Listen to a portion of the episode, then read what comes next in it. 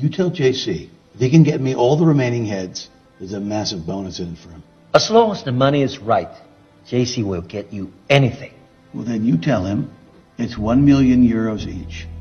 And if he gets us the dragon as well, I'll add another zero. Three things to know about the movie Chinese Zodiac. It's a Jackie Chan movie. Jackie Chan is getting old, but his movie is not. Surely you know what a Jackie Chan movie means. It's action movie you can take your kids to. Rest assured, your appetite for action will be duly rewarded nonetheless with brilliantly choreographed fighting scenes, all clean and healthy, with no brutal curses or fake blood oozing out of dead bodies. Instead, you'll find his style very amusing, particularly when he pretends to improvise with whatever item he can hold and wield it to crack some toes and break a few noses. The amount of his interactions with his surroundings is most remarkable. Vulture, take him out. That's not a real fight, man. Only pretty little sissy with no balls fight that way. Now, that is a fair game. Yet for those who dislike him, a Jackie Chan movie means lame action with too much preaching. Jackie has always presented himself as an upright, patriotic personality, both on and off the screen. But quite a proportion of our contemporary, entertainment minded generation finds the projection of his beliefs in the movie a little too much.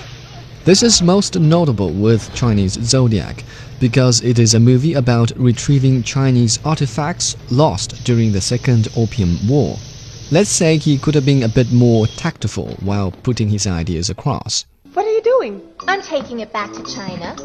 This is my home. You, you can't just take anything you want. Just like over a hundred years ago, your ancestor didn't ask anyone before taking this painting. Everyone who cares to notice can see from this film that age is catching up with our 58 year old action superstar. The acrobatic movements no longer represent his agility, but turned out to be a constant challenge to his physical condition. Despite of his age, Jackie has always shown creativity in his movies. Either because of his experience in Hollywood or his youthful spirit, his movies are outstandingly metropolitan but without the slightest hint of snobbery. We cannot use today's civilized standards to judge the mistakes of the past. Even now, it's the strong who come up on top.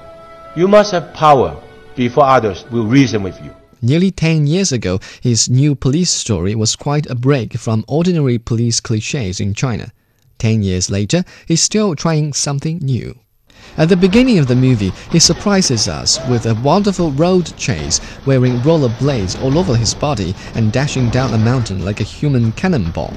And near the end of it, he's fighting bad guys while skydiving into the blazing embrace of a volcano.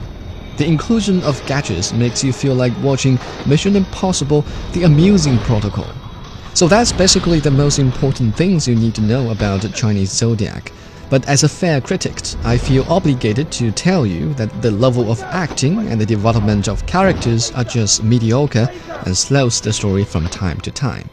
Overall, it is a fairly interesting film, and I'm giving it a 7 out of 10.